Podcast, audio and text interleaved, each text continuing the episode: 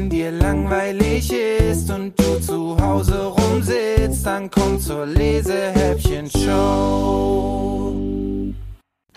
Hallo und herzlich willkommen zu einer neuen Episode der Lesehäppchen-Show. Wie schön, dass ihr auch im neuen Jahr mit dabei seid und Lust habt, mit mir gemeinsam in Büchern zu schmökern. Dieses erste Lesehäppchen des Jahres wird allerdings mal ganz anders, als ihr es gewohnt seid. Ich mache das Lesehäppchen nämlich gar nicht selbst. Wir machen gemeinsam einen Ausflug zum Bücheralarm. Von da aus geht's direkt ins ferne Asien, in die Schule der Schatten, ein spannendes Kinderbuch von Andreas Langer, das im CBJ Verlag erschienen ist.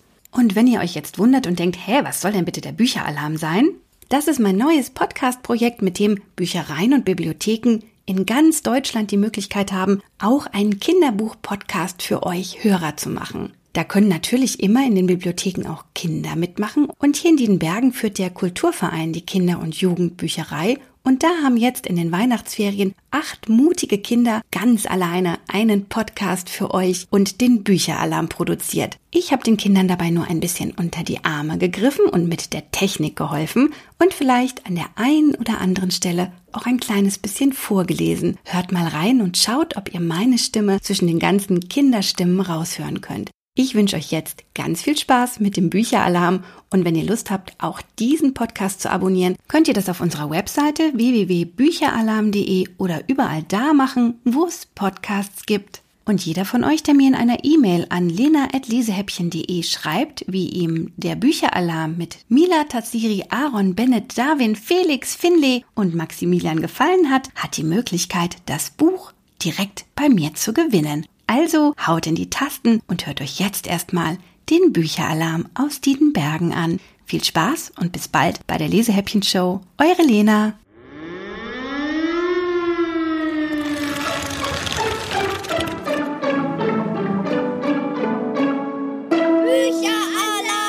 Bücheralarm! Psst, das ist der Podcast für Kids aus der Bibliothek. Willkommen beim Bücheralarm. Wir nehmen euch heute mit auf eine Reise ins ferne Asien.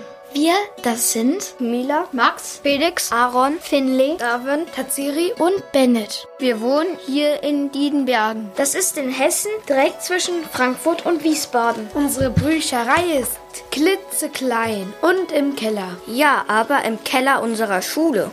Das ist eigentlich ziemlich cool. Wir gehen gern zum Ausleihen und lesen hierher. Wir haben ein spannendes Buch für euch ausgesucht.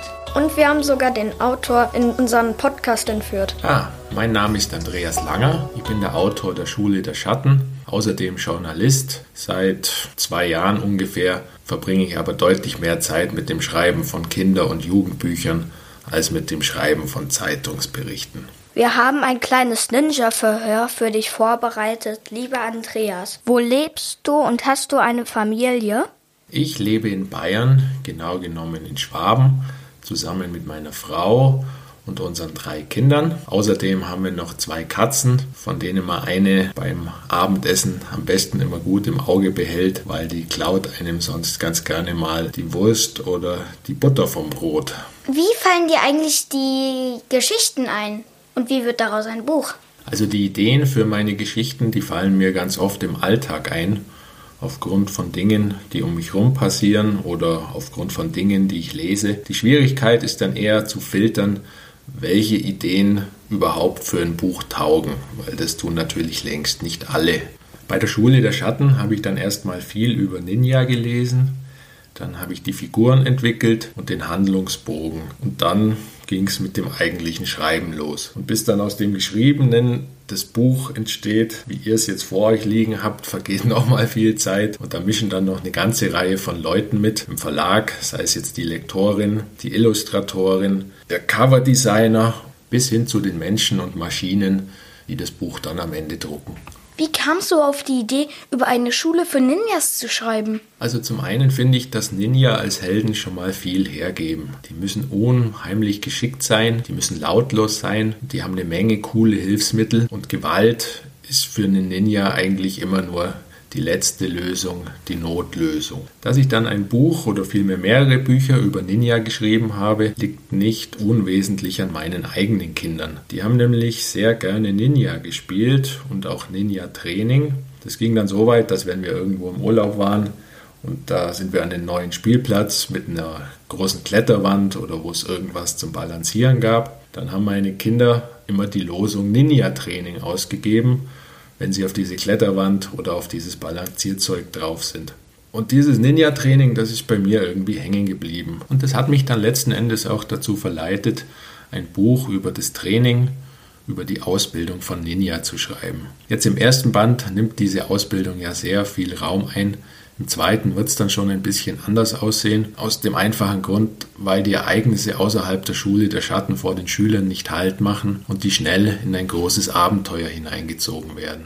Machst du eigentlich Kampfsport? Mein ältester Sohn macht Taekwondo. Ich selber mache keinen Kampfsport. Meine große sportliche Leidenschaft ist Basketball. Außerdem gehe ich gern wandern und gelegentlich spiele ich Tennis. Warst du schon mal in Japan, also da, wo echte Ninjas gelebt haben? In Japan war ich leider noch nie, allerdings in einem anderen asiatischen Land, nämlich in Vietnam.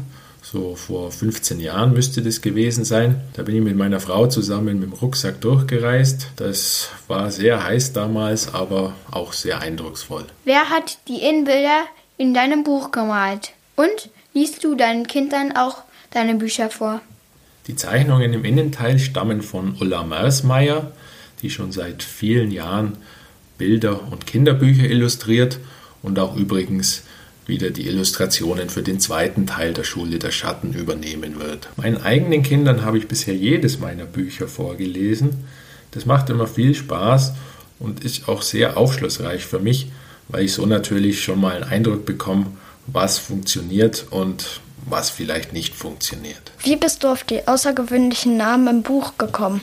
Haben sie eine besondere Bedeutung? Ja, also die Namen sind eine bunte Mischung aus Namen, die es gibt und Namen, die ich mir ausgedacht habe. Also Nori, Ryu und Tenzo sind klassische japanische Namen. Asa ist ein nordischer Name, der mir aber im Zusammenhang mit den anderen gut gefallen hat. Ich mag auch generell nordische Namen und auch nordische Länder. Die Namen Jota, Aki, Iki und den Namen Okuse des Lehrmeisters, die habe ich mir ausgedacht, die entspringen schlichtweg meiner Fantasie. Sag mal, Andreas, was war dein Lieblingsbuch, als du Kind warst und was ist dein Lieblingsbuch heute?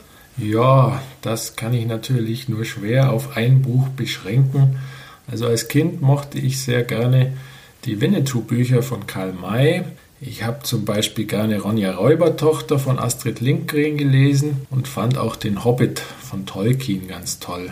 Jetzt als Erwachsener würde ich sagen, sind es auch Bücher von Tolkien, die drei der Herr der Ringe Bände und einige Bände aus der Der dunkle Turm Saga von Stephen King. Bevor wir mehr über die lautlosen Kämpfer der Schule der Schatten erfahren, lese ich euch erstmal das Vorwort vor. Das Buch ist übrigens im CBJ-Verlag erschienen. Isantai ist kein großes Land. Zwei, vielleicht drei Wochen länger braucht niemand, um es zu Fuß zu durchqueren. Und dabei spielt es keine Rolle, welche Richtung man einschlägt. Es kommt nur darauf an, was man am Ende der Reise sehen möchte denn während Isantai im Norden, Süden und Westen von Meer umgeben ist, findet man im Osten nur noch Berge. Und hinter diesen Bergen liegt Kazara, ein weitaus größeres und mächtigeres Reich als Isantai es je war. Im Augenblick herrscht Frieden zwischen den beiden ungleichen Ländern. Doch das war nicht immer so, und wie Ninja-Meister Okuse fürchtet, wird es auch nicht ewig so bleiben.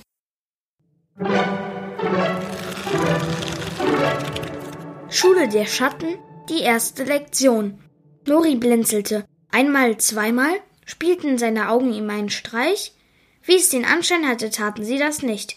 In nicht allzu weiter Ferne war wirklich jemand zu sehen. Nori warf seinen Rucksack über seine Schulter und beschleunigte seine Schritte.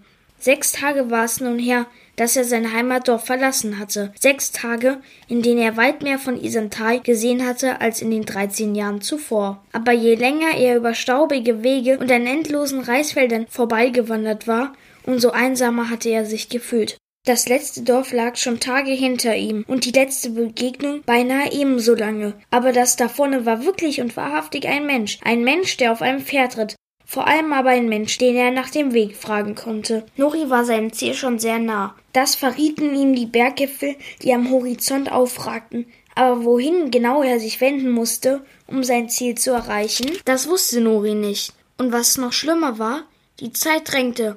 Bis zum Abend musste er sein Ziel erreicht haben. Der Mann, auf den er zügig zuging, war mittleren Alters und saß auf einer kräftig gebauten Stute. Auf dem Kopf trug er einen Strohhut. Bekleidet war er mit einem einfachen Kittel und einer grob gewebten Hose. Nori war erleichtert. Der Kleidung nach zu urteilen hatte er einen Bauern vor sich. Und vor einem Bauern brauchte er sich nicht zu fürchten. Nori dachte an seine Eltern. Auch sie waren Bauern, die ihre Tage mit dem Reisanbau und der Viehzucht verbrachten. Nori hatte nichts gegen dieses Leben, aber er wollte nicht werden wie sein Vater. Er wollte werden wie sein Großvater. Seid gegrüßt, Herr, sprach Nori den Mann an und verbeugte sich leicht. Ich grüße dich auch, mein Junge, erwiderte der Fremde freundlich. Sag, was führt dich in diese entlegene Gegend? Ich suche einen bestimmten Ort, sagte Nori. Die Schule der Schatten. Der Fremde zog die Augenbraue hoch und musterte ihn misstrauisch. Die Schule der Schatten? Warum suchst du sie? Ich will ein Schatten werden, genau wie mein Großvater, platzte es aus Nori heraus. Hm, brummte der Mann und schwieg dann. Nori fühlte sich auf einmal unsicher. Hast du denn die Einladung in die Schule der Schatten bei dir? wollte der Mann wissen. Ja, die habe ich, beeilte sich Nori zu sagen. Offenbar hast du sie nicht richtig gelesen, antwortete der Fremde ernst. Dann schwang er sich aus dem Sattel. Nun, in diesem Fall wird es Zeit für deine erste Lektion. Und die lautet, sprich niemals mit einem Fremden über die Schule der Schatten. Niemals. Hörst du? Die letzten Worte schrie er beinahe, und Nori zuckte unwillkürlich zusammen. Der Mann hatte recht.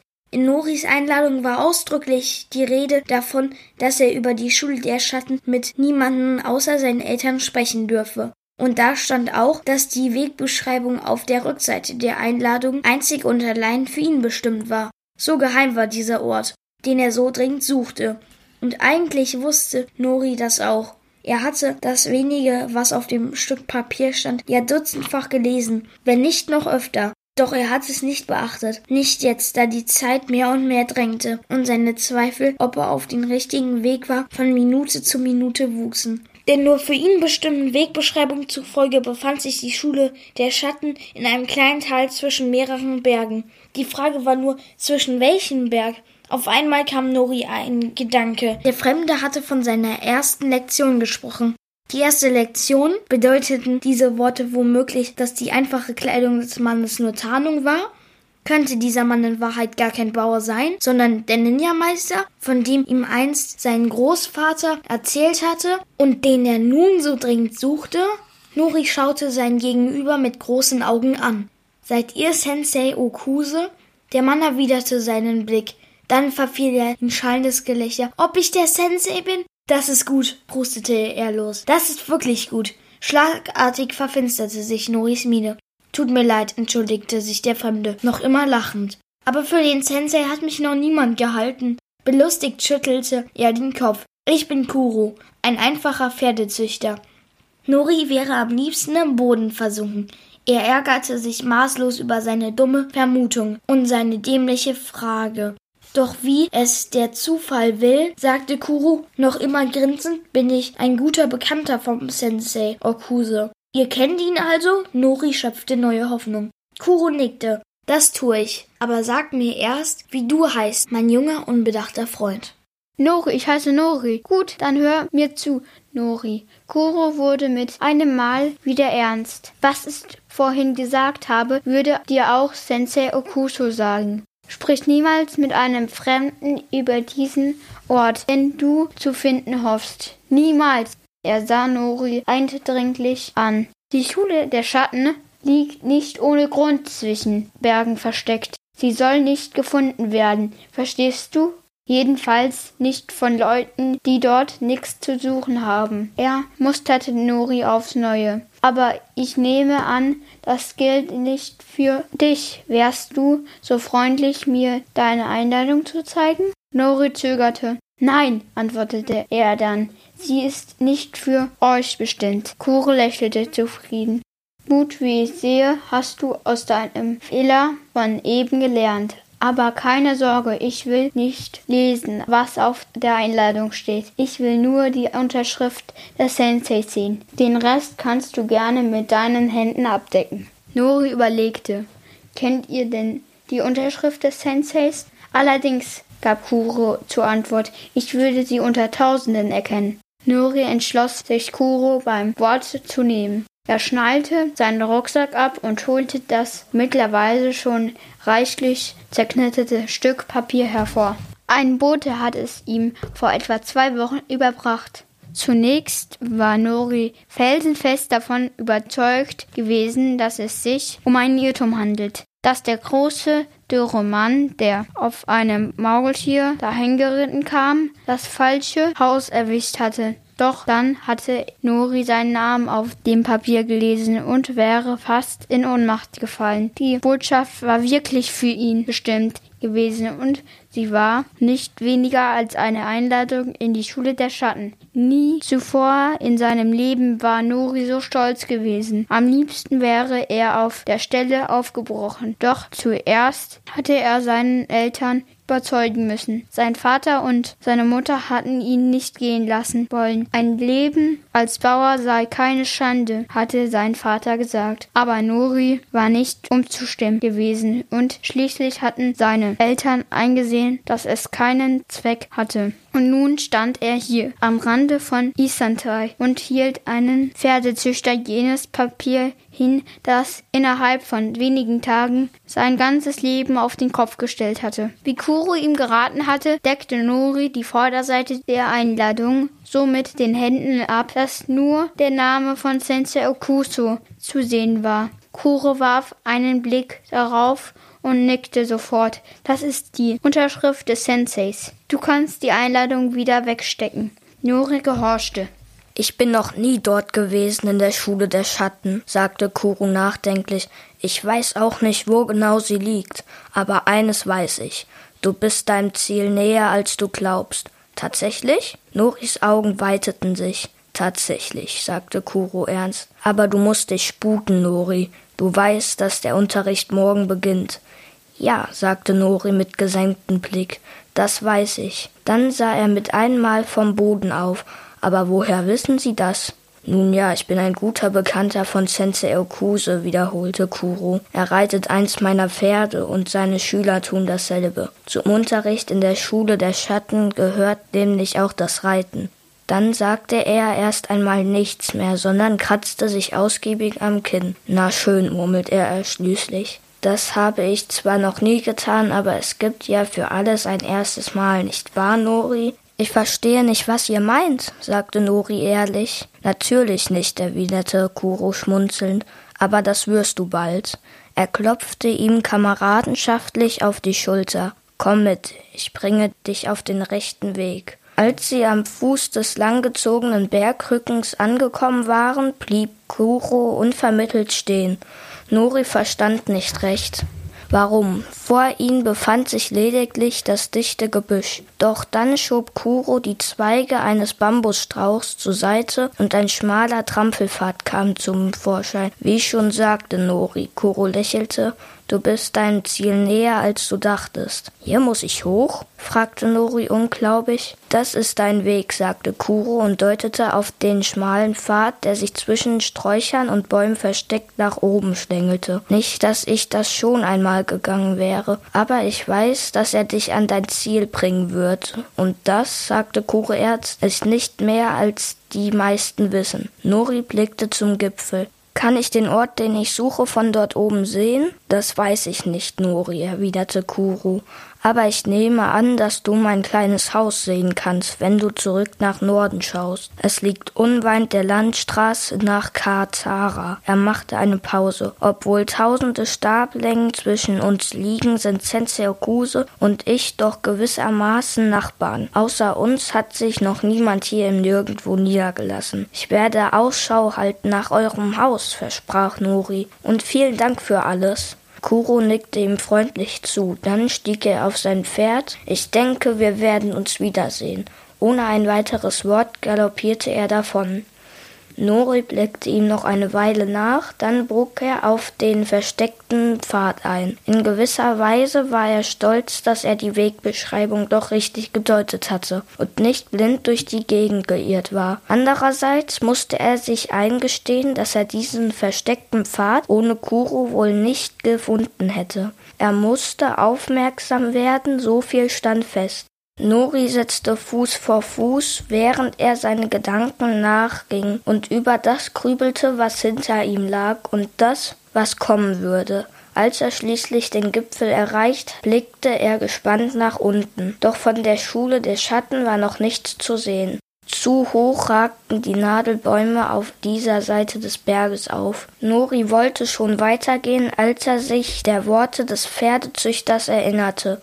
Er schaute in die Richtung, aus der er gekommen war, und konnte tatsächlich die Landstraße sehen, die in der Richtung tiefer nach Isantai und in der anderen Richtung nach Kazara führte. Aus dieser Entfernung war die Straße nicht mehr als ein langer dunkelgelber Strich, der im Osten zwischen den Bergen verschwand. In der Nähe des Strichs, nicht weit von den Bergen, befand sich ein kleiner schwarzer Punkt. Das musste Kuros Haus sein. Sie würden sich wohl wiedersehen, hatte Kuro gesagt.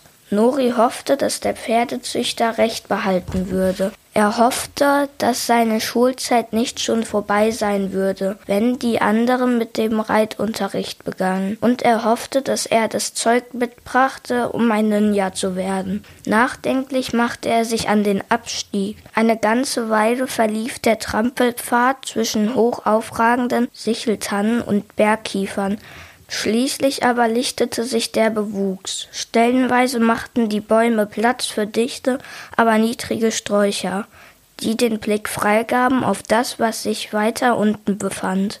Eingerahmt von Bergen lag ein kleines Tal, in dem sich grüne Wiesen mit sorgsam angelegten Reisfeldern abwechselten, und inmitten des Grüns befanden sich einige Gebäude. Das musste sie sein, die Schule der Schatten. Nori fragte sich, wie viele Menschen wohl von diesem Ort wussten, oder vielmehr, wie wenige. Denn um zu ahnen, was sich zwischen diesen Bergen verbarg, musste man schon einen von ihnen erklimmen, und dazu hatte in dieser abgelegenen Gegend wohl niemand einen Grund. Nori verstand augenblicklich, warum Sensei Okuse dieses Tal für die Schule gewählt hatte. Für einen Ort, der geheim bleiben sollte, gab es wohl kaum einen besseren Platz. Jetzt, wo er sein Ziel endlich vor Augen hatte, hielt Nori nichts mehr außer den eigenen Zweifeln, die tief in ihm steckten. Würde er sich als gut genug erweisen? Hatte er, wie er glaubte, das Talent seines Großvaters geerbt? Oder wäre er doch besser beraten, wie sein Vater Felder zu bestellen? Nori schluckte. Hier oben auf dem Berg würde er die Antworten auf seine Fragen nicht finden, sondern nur dort unten im Tal. Er gab sich einen Ruck und ging weiter. Seine Gedanken kreisten ausschließlich um sein Ziel, dem dorthin führenden Weg schenkte er kaum Beachtung, und so übersah er eine aus dem Boden ragende Wurzel, blieb hängen und verlor das Gleichgewicht und kippte vornüber. Der plötzliche Schmerz mit seinem rechten Knie ließ Nori laut ausschreien. Mit seiner Kniescheibe war er auf einen spitzen Stein aufgeschlagen. Nach einer Schrecksekunde rappelte er sich langsam auf und krempelte vorsichtig die Baumwollhose hoch. Sein Knie war noch nicht geschwollen, blutete jedoch ziemlich stark. Nori ärgerte sich über sich selbst, schon wieder war er nicht aufmerksam genug gewesen. Er hatte sich in Gedanken verloren, statt auf den Weg zu achten. Fluchend und schimpfend drückte er den Stoff seiner Hose auf die Wunde, bis sie endlich aufhörte zu bluten. Dann setzte er seinen Weg fort. Diesmal achtete er auf jede Wurzel und jeden Stein.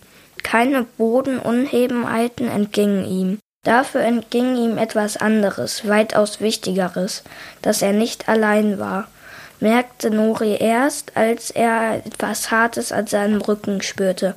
Kein Schritt weiter, zischte jemand hinter ihm, und keine falsche Bewegung. Falsche Erwartungen. Noris Herz schlug ihm bis zum Hals. Er hatte keinen Schimmer, was das für ein Ding war, das er an seinem Rücken spürte. Er wusste nur, dass er überrumpelt worden war. Der Stimme nach zu urteilen von einem Mädchen. Was hast du hier verloren? fragte die Unbekannte. Verfolgst du mich? Ich dich? Nein. Ich bin auf dem Weg zur Sch Im letzten Moment erinnerte Nori sich an die mahnenden Worte des Pferdezüchters.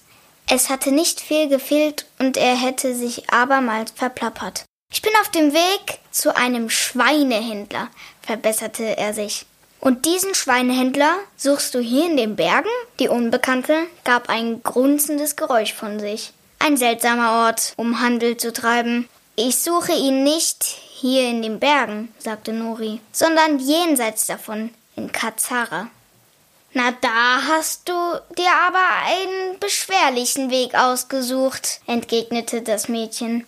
Weißt du denn nicht, dass es weiter nördlich eine Landstraße gibt? Doch, natürlich. Es ist nur, weißt du, Nori fiel nichts mehr ein. Jedenfalls nichts, was sich glaubwürdig anhörte. Spar dir die Mühe. Ich weiß, wo du hin willst, sagte das Mädchen, das jetzt regelrecht vergnügt klang. Du willst zur Schule der Schatten, genau wie ich. Nuri drehte sich ruckartig um. Das Ding, das er an seinem Rücken gespürt hatte, hatte er ganz vergessen. Doch jetzt sah er, dass es sich nur um einen einfachen Holzstock handelte, der noch nicht mal spitz war. Das Mädchen, das ihn in der Hand hielt, grinste ihn fröhlich an. Du hast auch eine Einladung in die Schule der Schatten bekommen. Nori war gleichermaßen erleichtert wie verblüfft. Allerdings, sagte das Mädchen mit fester Stimme. Bist du beim Abstieg gestürzt? Sie zeigte auf die blutige Stelle an Noris Hose. Ja, ich. Ich bin über eine Wurzel gestolpert, gestand Nori. Er musterte das Mädchen, das ihn so mühelos überrumpelt hatte. Sie war nicht so groß wie er, musste aber in seinem Alter sein. Ihr rotbraunes Haar trug sie zu einem Kranz geflochten, und ihre blassen Wangen waren übersät von kleinen Sommersprossen. Ich habe deinen Aufschrei gehört, sagte das Mädchen. Deshalb habe ich mich in den Büschen versteckt. Ich wollte wissen, wer mir da auf den Fersen ist. Sie betrachtete den Holzstock, den sie immer noch in der Hand hielt. Aber als ich dich dann gesehen habe, war ich ziemlich sicher, dass ich von dir nicht zu befürchten habe. Nuri machte ein beleidigtes Gesicht. Das wollte er auch nicht hören. Versteh mich nicht falsch, schob das Mädchen hinterher. Aber du bist ungefähr so alt wie ich. Was solltest du in dieser entlegenen Ecke Isantais suchen, wenn nicht die Schule der Schatten? Und ja, ich weiß, dass man über sie nicht mit Fremden sprechen soll. Aber so wie die Dinge stehen, sind wir uns ja nun nicht mehr fremd, oder? Ich schätze nicht, sagte Nori nachdenklich. Eins verstehe ich aber nicht. Wenn du dir sicher warst, dass ich auch zur Schule der Schatten will, warum hast du mir dann den Stock in den Rücken gebohrt? Ich wollte herausfinden, ob ich es schaffe, mich unbemerkt an dich heranzuschleichen. Das Mädchen zuckte mit den Schultern. Schließlich sind wir ja beide hier, um Schatten zu werden. Nicht wahr? Nori schluckte. Indem dieses Mädchen ihn so unbemerkt überrumpelt hatte, hatte es ihn einen weiteren Dämpfer verpasst. Wie es aussah, würde er weit mehr zu lernen haben als sie. Das Mädchen schien seinen Gedanken zu erraten. Mach dir nichts draus. Schon bald wirst du derjenige sein, der sich heimlich an andere anschleicht. Sie nickt ihm aufmunternd zu. Ich bin übrigens Asa. Und wie heißt du? Nori. Gut, Nori. Was hältst du davon, wenn wir weitergehen? Morgen beginnt unser Unterricht, und ich brauche dir wohl nicht zu sagen, dass wir nicht zu spät kommen sollten. Gemeinsam setzten sie ihren Weg fort. Asa war schon seit zwölf Tagen unterwegs. Sie stammte aus der fruchtbaren Gegend, die im Westen des Landes lag. Sie erzählte von ihrer Reise und auch ein wenig von ihrem Vater, einem Ninja, der vor vielen Jahren selbst die Schule der Schatten besucht hatte.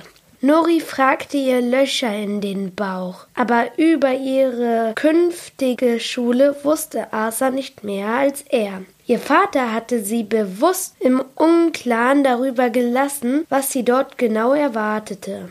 Hat er dich in Ninja-Fertigkeiten unterrichtet? wollte Nori wissen. Mein Vater?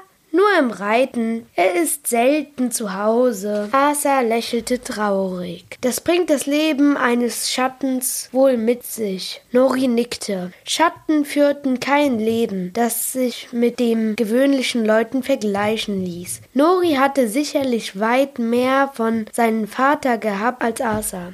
Doch während sein Vater ihm gezeigt hatte, worauf es beim Reisanbau und bei der Schweinezucht ankam, hatte Asa durch Erzählungen ihres Vaters bestimmt mehr über Ninja-Dinge gehört. Nori musste sich eingestehen, dass er neidisch war. Die Tanne und Kiefern auf beiden Seiten des Trampelpfades machten nun immer häufiger Platz für Sträucher und Büsche. Nur noch selten ragte eine Wurzel aus dem Boden. Das Gelände flachte zunehmend ab und schließlich ließen Nori und Asa den Berg hinter sich. Sie standen am Rand des grünen Tals, das mit Ausnahme einiger Ninja wohl so gut wie niemand kannte. Nori ließ den Blick schweifen. Wer bestellt diese Reisfelder? wundert er sich. Sensei Okuse, Asa lachte. Nein, ich denke nicht, dass unser Lehrmeister das selbst macht. Er wird Leute dafür haben. Noris Blick fiel auf Gebäude, die inmitten von Reisfeldern und Wiesen lagen. Es handelte sich um vier Häuser und eine Scheune. Eines der Häuser war weitaus größer und höher als die anderen. In ihrer Bauweise aber unterschieden sie sich nicht. Sie alle waren aus Holz. An manchen Stellen waren die Außenwände mit Lehm verputzt, an anderen mit Bambus verkleidet und die steilen, mit Stroh bedeckten Dächer endeten erst knapp über dem Boden. Nuri schüttelte ungläubig den Kopf. Was sie hier sahen, waren Bauernhäuser. In Verbindung mit den Reisfeldern, die rundum angelegt waren, ähnelte dieser Ort seinem Heimatdorf weit mehr, als er sich je hätte träumen lassen. Ich habe mir die Schule der Schatten ganz anders vorgestellt, sagte er enttäuscht. Wie denn? fragt Asa. Ich weiß nicht.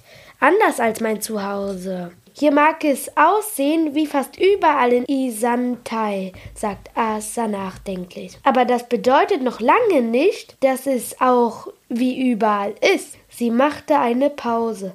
Außerdem müssen wir auch etwas essen, Nori. Und wer keine eigenen Reisfelder hat, braucht Händler, Fremde. In dieser Hinsicht hatte Asa zweifellos recht. Dass sich die Schule der Schatten selbst versorgen musste, lag auf der Hand. Denn so waren Sensei Okuse und seine Schüler nicht auf andere angewiesen, ja sie brauchten nicht einmal Kontakt zu anderen. Und das wiederum machte es leichter, diesen Ort geheim zu halten. Außerdem sind gewöhnliche Häuser und Reisfelder eine hervorragende Tarnung. Asa zeigte auf die Berge, die sie umgaben. Sollte sich eines Tages doch einmal ein Spion aus Kazara auf einen dieser Gipfel verirren, dann sieht er hier nur einen einfachen Bauernhof und schöpft keinerlei Verdacht, murmelte Nori. Asa nickte. Ein Spion würde nie auf die Idee kommen, dass in diesen Bauernhäusern Ninja ausgebildet werden. Auf einmal fingen sie an zu strahlen. Komm, unsere Schule wartet. Aufgeregt stürmte sie los. Eigentlich war der Weg noch zu weit, um ihn von hier aus rennend zurückzulegen, aber Asa kannte kein Halten mehr und Nuri ließ sich von ihrer Begeisterung anstecken. Der Pfad, der zusehends breiter und ausgetretener wurde, führte mitten durch die kleine Siedlung. Dort angekommen, musste Nori erst einmal Luft holen. Schwer atmend nahm er den Rucksack ab und blickte sich um. Auf der einen Seite des Weges befanden sich das größte der vier Häuser, die Scheune, ein Brunnen und ein Taubenschlag. Auf der anderen Seite waren die drei kleinen Häuser angeordnet. Aus der Öffnung im Strohdach des mittleren Hauses drang dichter Rauch und durch ein Fenster strömte der Duft von frisch gebackenem Brot. Ein paar Hühner stoben gackernd auseinander. Unter dem gelben Blätterdach eines knorrigen Gingobaums grasten ein Esel, ein wunderschöner Schimmel und zwei Maultiere, eines grau, eines dunkelbraun. Herzlich willkommen. Aus dem Haus, in dem offenbar gerade Brot gebacken wurde, trat eine Frau. Ihr weißes Haar fiel offen auf ihre Schultern. Um die Hüfte hatte sie sich eine Schürze gebunden. Ich bin Jota. Ich sorge dafür, dass hier niemand verhungert. Und noch für das eine oder andere mehr. Die Frau lächelte und um ihre Augen und Mundwinkel zeigten sich zahlreiche Falten. Ich bin Asa, stellte sich Noris Begleiterin vor. Und ich Nori. Freut mich, euch kennenzulernen, sagte Jota die noch immer lächelte. Seid ihr hungrig? Es gibt Pilzsuppe und Reisbrot, frisch aus dem Ofen. Das klingt wunderbar, erwidert Asa. Das tut es, ja, bestätigt Nori, dessen letzte Mahlzeit einige Stunden zurücklag. Na dann folgt mir. Jutta ging auf das Haus zu, aus dem sie gekommen war. Nori stutzte. Wollte denn gar nicht die Einladung schreiben sehen. Jutta dreht sich zu ihm um. Du brauchst mich nicht so förmlich anzureden, Nori. Und um deine Frage zu beantworten, nein, ich will eure Einladung schreiben, nicht sehen. Einer der wenigen Vorteile des Elternwerdens ist, dass man lernt, ehrliche Menschen von unehrlichen Menschen zu unterscheiden. Abermals legte sie ein Lächeln auf ihre Lippen. Und jetzt kommt, solange das Reisbrot noch warm ist. In Jottas Küche war kein Platz für Gäste. Allein die hölzerne Spüle, der Herd und der tönerne Backofen nahmen mehr als die Hälfte des Raums ein. Außerdem standen noch überall Speisefässer und große Krüge mit Brunnenwasser herum. Und auch die Treppe ins Obergeschoss nahm ihren Anfang. Nori und Asa waren daher froh, dass Jota sie nach nebenan in den Wohn- und Aufenthaltsraum des Hauses bat. Sie nahmen auf Sitzkissen Platz und langten ordentlich zu. Jottas Pilzsuppe war herrlich sämig, das Reisbrot knusprig und noch immer warm. Jutta aß nichts, schien sich aber aufrichtig über den gesegneten Appetit ihrer Gäste zu freuen. Müssen wir denn niemandem etwas übrig lassen? fragte Nori. Nein, keine Sorge. Das größte Kompliment, das man einer Köchin machen kann, sind leere Töpfe und Teller. Jutta schenkt Nori Suppe nach und deshalb koche ich für Aki und Iki gerne noch einmal. Aki und Iki? fragte Asa. Jota lachte. Nein, Aki und Iki kümmern sich um unsere Reisfelder. Sie sind Zwillinge, wie ihr unschwer erkennen werdet. Sind unsere Mitschüler denn noch gar nicht da? fragte Nori. Einer von ihnen schon, aber genau wie ihr hat er gleich nach seiner Ankunft gegessen. Da waren die Reisbrote allerdings noch im Ofen. Jota machte ein bedauerndes Gesicht. Und was ist mit Sensei Okuse? Asa schob sich ein großes Stück Brot in den Mund. Im Augenblick hilft der Sensei Aki und Iki auf dem Feld, entgegnete Jota. Nori war überrascht, dass Sensei Okuse auch gewöhnliche Landarbeit verrichtete. Hatte er nicht erwartet. Heißt das, wir sehen ihn heute gar nicht mehr? Ich schätze, das heißt es, erwiderte Jota. Doch das braucht euch nicht zu grämen. Morgen früh gleich nach dem Frühstück wird euch der Sensei mit Freuden begrüßen. Und dann beginnt euer Unterricht. Ist mir recht, Asa schob die leere Suppenschale von sich weg und hielt sich den Bauch. Heute bin ich eh zu nichts mehr zu gebrauchen, Jota lachte. Wie steht es mit dir, Nori? Ich bin ebenfalls satt, entgegnete er. Vielen Dank für das Essen. Es hat wunderbar geschmeckt. Das freut mich. Jota berührte erst seine, dann Asas Hand. Ich denke, wir drei werden prächtig miteinander auskommen. Und nun, sie erhob sich, zeige ich euch eure Unterkunft. Nuri und Asa folgten ihr nach draußen. Im Schatten des knurrigen Gingo-Baums lag der Esel nun untätig auf dem Boden und blinzelte sie aus halbgeschlossenen Augen an. Nori verspürte das dringende Bedürfnis, es ihm gleich zu tun und ebenfalls alle Glieder von sich zu strecken. Sechs Tage lang war er beinahe ohne Unterlass gelaufen, und jetzt, wo er sein Ziel erreicht hatte und sein Bauch voll war, überkam ihn die Müdigkeit mit voller Wucht. Euer Haus ist das vorderste, erklärte Jota. Es ist ausschließlich für die Schüler bestimmt. Hier im mittleren Haus, sie zeigte hinter sich, schlafen Aki, Iki und ich. Und wo wohnt der Sensei? wollte Asa wissen. Dort. Jota deutete auf das letzte Haus in der Reihe, das zugleich auch das kleinste war. Was befindet sich dann in dem großen Haus gegenüber? fragte Nori. Diese Frage, Nori, solltest du dir für einen anderen Tag aufheben und für eine andere Person. Jota zwinkerte ihn geheimnisvoll zu. Ich schlage vor, ihr stellt sie dem Sensei, aber vielleicht nicht gleich morgen.